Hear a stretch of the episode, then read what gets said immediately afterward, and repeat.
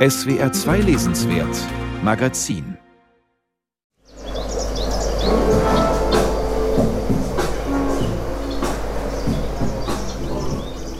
Vogelgezwitscher und Beats. Während Tel Aviv zurzeit eine riesige, staubige und laute Großbaustelle ist, findet man hinter den Türen des Asif im angesagten Süden der Stadt eine kleine Wellness-Oase, Restaurant und Workspace in einem.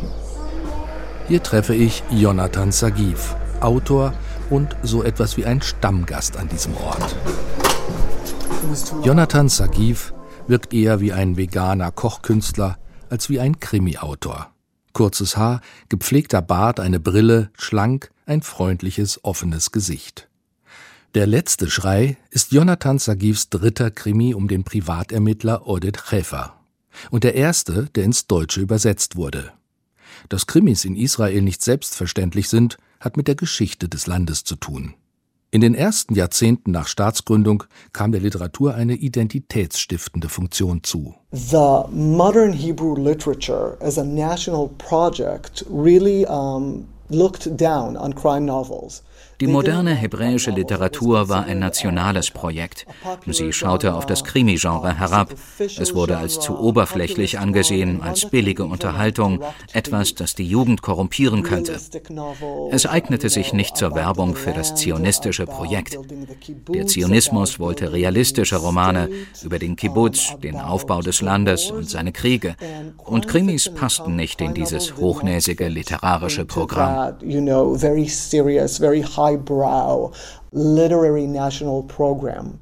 Mittlerweile gibt es etliche Krimi-Autoren in Israel. Der bekannteste ist Rohr Mishani. Während sein Kommissar Avi Avraham aus der lange Zeit marginalisierten Bevölkerungsgruppe der orientalischen Juden stammt, stellt Jonathan Sagiv mit Oded Chefer nun gar einen queeren Ermittler in den Mittelpunkt. As a gay person and as a person who sometimes love, you know, like gay culture and als Schwuler und als jemand, der schwule Kultur liebt und manchmal eben auch ein Faible hat für unverschämte Stimmen und Charaktere, also habe ich sowas in der Kriminalliteratur immer vermisst. Auch in der israelischen Literatur an sich sind Schwule kaum repräsentiert. Im Krimi kommen Schwule, Lesben oder Transmenschen höchstens als Untersuchungsobjekte vor, niemals als diejenigen, die die Ermittlungen führen. Und deshalb wollte ich einen schwulen Ermittler einführen, der unverschämt ist und schräg, ein bisschen feminin und der so gar nicht in das Klischee des klassischen Detektivs passt. Der Ermittler oder Treffer ist der Ich-Erzähler im Buch.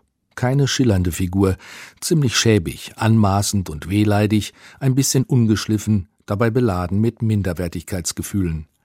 Auch in der schwulen Szene von Tel Aviv ist er ein Außenseiter. Nicht hübsch, nicht erfolgreich, nicht witzig genug.